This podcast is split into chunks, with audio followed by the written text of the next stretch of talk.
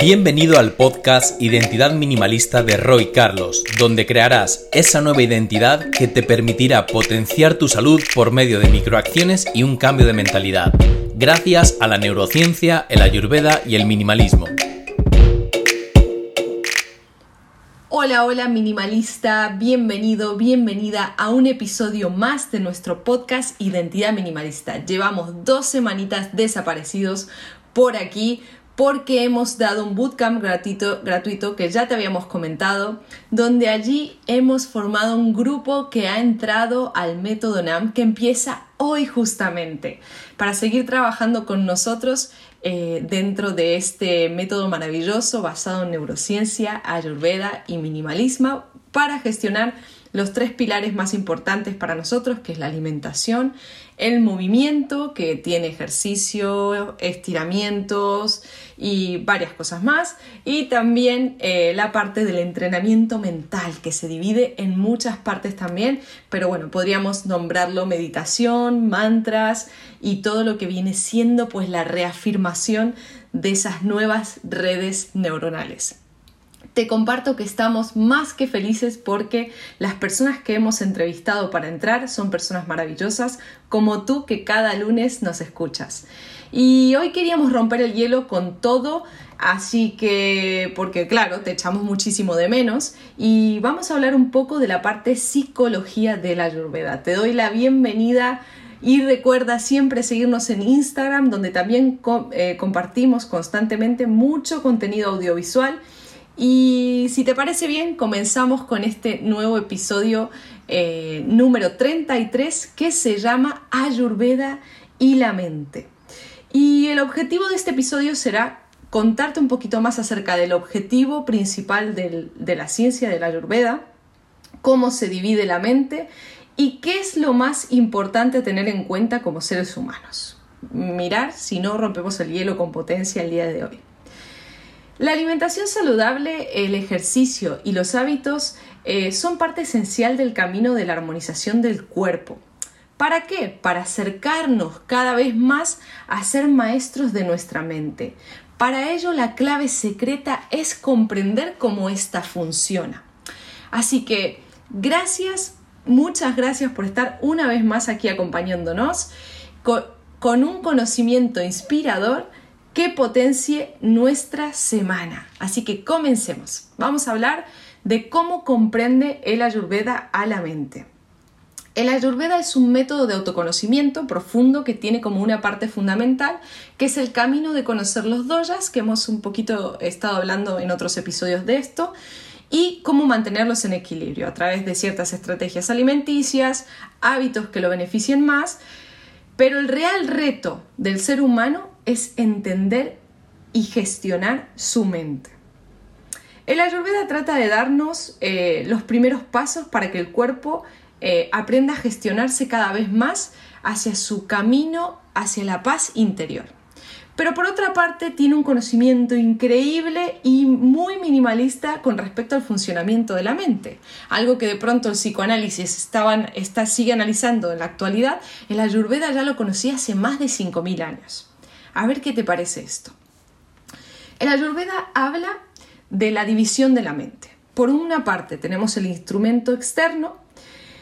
Esta está compuesta por los cinco sentidos, el olfato, la visión, el tacto, el gusto y el oído. Y por ahí es donde asimilamos el conocimiento y luego a través de esa asimilación, donde entra todo ese conocimiento a nuestro cerebro, eh, normalmente lo que sucede es que devolvemos esa información al mundo. Te voy a hacer una breve parte con respecto al tema de eh, los sentidos.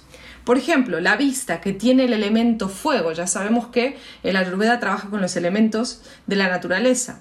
La vista que tiene el elemento fuego, pues es la luz para que podamos ver el camino, ¿no? Y donde normalmente ponemos la mirada, hacia ahí caminaremos todo, ahí, ahí pondremos la atención y la intención.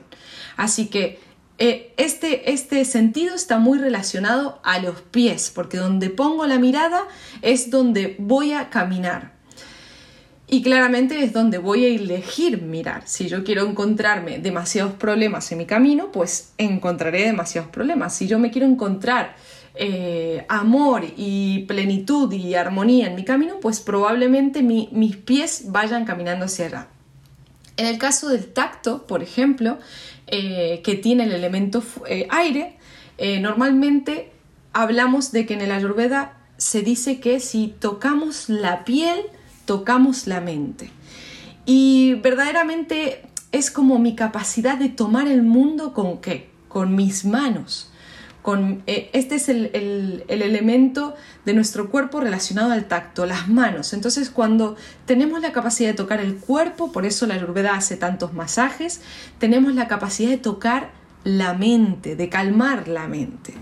Es por eso es fundamental entender dentro de los doyas qué tipo de masaje necesita cada uno. Por otra parte tenemos el olfato, que tiene el elemento tierra. Eh, es un poco más complejo porque está relacionado con el ano, con el, con el reconocimiento. Em, y bueno, básicamente a través del olfato pues tenemos la capacidad de, asimilar muchísimos eh, espacios donde de pronto pues nos encontramos con cosas que nos traen recuerdos de otros de, otro, de otra información más lejana que ahora te voy a contar un poco de, dónde viene. En el gusto, por ejemplo, este, este es uno de los más famosos y más potentes de todos. Es uno de los más densos también y más pesados como es el olfato. Eh, tiene el elemento predominante como el agua, eh, ya que a través del sabor podemos eh, manejar incluso nuestras emociones. Y está muy relacionado con los genitales, ¿no? Los genitales están muy relacionados con los fluidos y por eso se asemeja también a lo que sucede en nuestro, en nuestro gusto a través de los alimentos, ¿no? Por ejemplo, como mm, otra cosa muy importante que ahora lo voy a comentar es las emociones también son el elemento agua. Entonces, cuando una emoción se desata, ¿qué hacemos? Intentamos paliarlo a través del gusto. Por eso cuando estamos tristes comemos más dulce, porque eh, químicamente de alguna forma nos calma, a pesar de que no pueda ser la mejor estrategia, pero químicamente nos calma, ¿no? Porque tratamos el gusto, una emoción de tristeza a través de satisfacer ese sentido. Por otra parte tenemos el oído, que viene a representar el elemento espacio, y se relaciona normalmente con la voz y, nuestra capacidad de hablar. Estos son los que están eh, dentro del instrumento externo de la mente, ¿vale? Los sentidos. Y estos mismos tienen la capacidad de adquirir información y también tienen la capacidad de eh, em, generar información hacia la otra parte exterior, ¿no? Luego tenemos el instrumento interno. Está compuesta por dos partes. Una es el ego, que representa la tierra, y, hoy nos vamos a enfocar sobre todo en este en concreto. Este es el más pesado y también está compuesto por la mente cotidiana que se llama manas, que es la que no deja de hablar. Es, esa, es esa, mente inferior que está constantemente haciendo ruido y hablando y conversando y esta obviamente se divide en pensamientos y emociones. Los pensamientos son elemento aire, las emociones son elemento agua. Estas dos siempre trabajan juntas, como hemos hablado muchas veces en neurociencia, a través de un pensamiento se activa pues una acción y esa acción generada pues eh, también lleva al resultado de la emoción, ¿no? Entonces ahora vas a entender dentro de las claves algo muy importante. Y finalmente, estos dos que te comentaba son de los instrumentos internos, pero luego tenemos lo que se llama eh, en el Ayurveda el Buddhi, que, es, que tiene elemento fuego. También se suele llamar como, mm, el, eh, se traduce en, sánscrito como el intelecto, o a, mí me gusta mucho como nuestra, nuestra profesora lo explicaba, que es el famoso libre albedrío, ¿no? que nosotros también hablamos siempre de esto. Es un espacio de toda conciencia, de ruptura de patrones y también de ruptura de piloto automático. que me permite ver y elegir hacia dónde, ¿no? Porque el, si el fuego también nos da la luz, entonces nos, y, la transformación, entonces nos permite ver hacia dónde y transformarnos hacia dónde también. Y por último, un poquito más extenso y universal, tenemos la conciencia individual que está relacionado con el espacio que es donde se encuentran todas las memorias normalmente de las vidas pasadas, del árbol familiar, y de aquí es donde arrastramos también mucha información y la hacemos propia para avanzar en esta experiencia de vida que nos ha tocado en este momento. Quiero hablar un poquito en concreto hoy, muy brevemente y minimalistamente del ego, porque el ego nace del momento del principio de separación, cuando nosotros nacemos y empezamos a somos pequeñitos, no entendemos que estamos separados de nuestra mamá, creemos que todo, es un todo. Pero el ego se empieza a desarrollar cuando creamos este principio de separación. Es estar en la forma cuando me paro en la separación. Por ejemplo, cada adjetivo que declaro para hablar de la forma es un modo de separación. Ejemplo, yo porque soy mujer me pasa esto, ¿no? Entonces automáticamente trazo una línea y la mitad de la población, que son hombres, ya no pertenecen a ese espacio. Ya me he separado de ellos. Yo, porque soy, pues, argentina, eh, trazo una línea porque ya me, limito a, eh, a ser parecida a cuarenta y pico de millones de habitantes, ¿no? Yo, porque soy blanca, o, morena, o rubia, o baja, o alta, o gordo, o flaco, todo este tipo de cosas empiezan a desarrollar el ego, empiezan a alimentar el ego, nos separan automáticamente. Y esto lo que va haciendo es que va dejando cada vez más solos, nos va dejando cada vez más solos y con miedo. Constantemente haciendo juicios, estamos cultivando el ego. ¿Y qué sucede con esto? Pues automáticamente, como nos vamos separando cada vez más del universo y del mundo, pues nos vamos quedando más solos y vamos activando más nuestros miedos.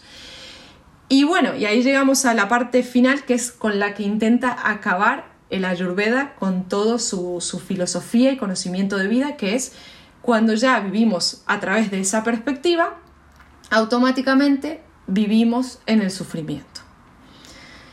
Y como explica la Ayurveda, el ego en realidad es una elección, es una forma de, ver la vida a través de la forma.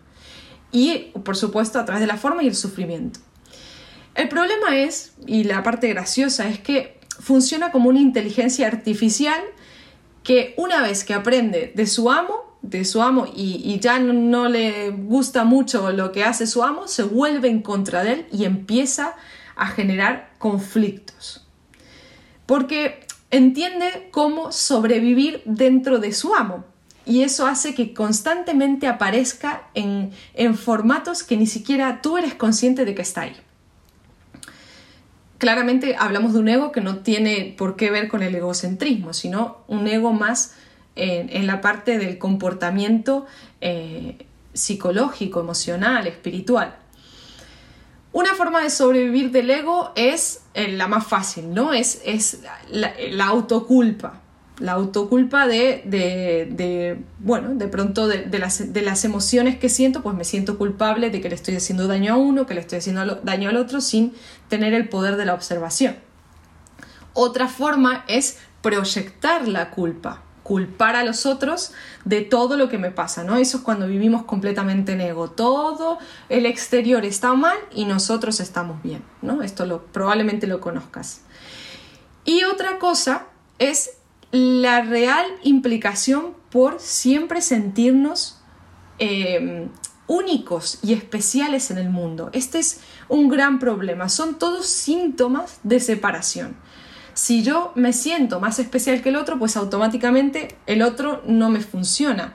Pero lo que sucede muy, muy a común y muy a diario es que, por ejemplo, eh, elegimos nuestra pareja o incluso nuestra familia nos hace nos dice que somos más especiales que los demás y automáticamente cuando nuestra, ya no estamos cerca de nuestra familia, pues se nos cae un pedazo de nuestra identidad. O cuando nuestra pareja nos deja, o cuando nos separamos de nuestra pareja y yo era la persona más especial para, para esa persona, pues automáticamente es como que sin esa persona ya no puedo ser especial, ¿no? Esto es la forma en la que sobrevive el ego de forma explicada minimalista, ¿no? Lo más importante a tener en cuenta como seres humanos y ejercicio práctico, aquí viene la parte más eh, fácil de comprender, es que nuestro camino está en diferenciar qué es el amor de lo que no es amor. Porque lo que no es amor es ego, básicamente. Y muchas veces nos callamos, mm, no decimos algo que, o no nos separamos de una relación por creer que, por sentir culpa, por pensar que voy a lastimar al otro. Pero esto finalmente es ego y no es amor. Entonces, aquí viene la cómo el ego se disfraza para sobrevivir dentro de nuestro día a día. Otra cosa súper importante es que no hay muchas emociones que el ser humano pueda sentir. Solo hay emociones negativas y positivas y nuestro trabajo está en hacer esto consciente. Por ejemplo, dos emociones positivas que son las que abarcan realmente casi todas son la paz y la alegría. Cuando estoy en armonía, estoy en paz y en alegría y de ahí desembocan pues la felicidad, pues el sentirme pleno, pues muchas cosas más, ¿no? Estas son las emociones positivas. Y por otro lado, si hablamos de emociones negativas, nos tenemos que remontar específicamente al miedo. Y del miedo nacen todas las otras emociones negativas, la tristeza, el enojo, la ira, pero como, como por ponerlo minimalistamente, las emociones positivas podemos basar en paz y alegría y las emociones negativas las podemos abarcar desde el miedo, desde la desarmonía. Y de aquí derivan todas. Una técnica muy poderosa es trabajar los pensamientos, esto lo hemos hablado en otras ocasiones, ya que las emociones cuando se presentan son mucho más difíciles de, desenvolver. Por ejemplo, yo estoy sentada y estoy teniendo pensamientos, el pensamiento automáticamente activa la emoción y ya es demasiado tarde, ya me siento triste. Pero si tengo la capacidad de observar ese pensamiento, automáticamente y hacerlo consciente y transformarlo en, en, algo positivo, pues automáticamente disuelvo o el pensamiento o lo genero a través de un intercambio de emoción positiva y la, y la emoción va a hacerme sentir completamente bien. Parece algo como muy abstracto, pero es mucho más simple de lo que parece. Claramente esto lo podemos hacer a través de la meditación y sobre todo del análisis eh, constante de nuestros pensamientos, pero para eso tenemos que calmar mucho a manas, que es la, el, pues, lo que viene siendo la parte más eh, básica de nuestra mente, que está todo el tiempo hablando e interrumpiendo y no dejarnos eh, llegar a los pensamientos de verdadera importancia en nuestro ser. Así que bueno, como ya sabes, siempre nos gusta estar regalando cosillas para que sigas progresando y para ello hemos creado una meditación que la dejaremos en YouTube para que puedas utilizarla cuando quieras. Y esta meditación es una meditación que estará con el nombre de meditación minimalista para soltar el ego. Muy bien, todos tenemos el mismo camino que caminar. Y este es mantenernos lo máximo que podamos en paz y alegría. Mientras nuestra mirada esté ahí, estaremos sanos física, mental y emocionalmente.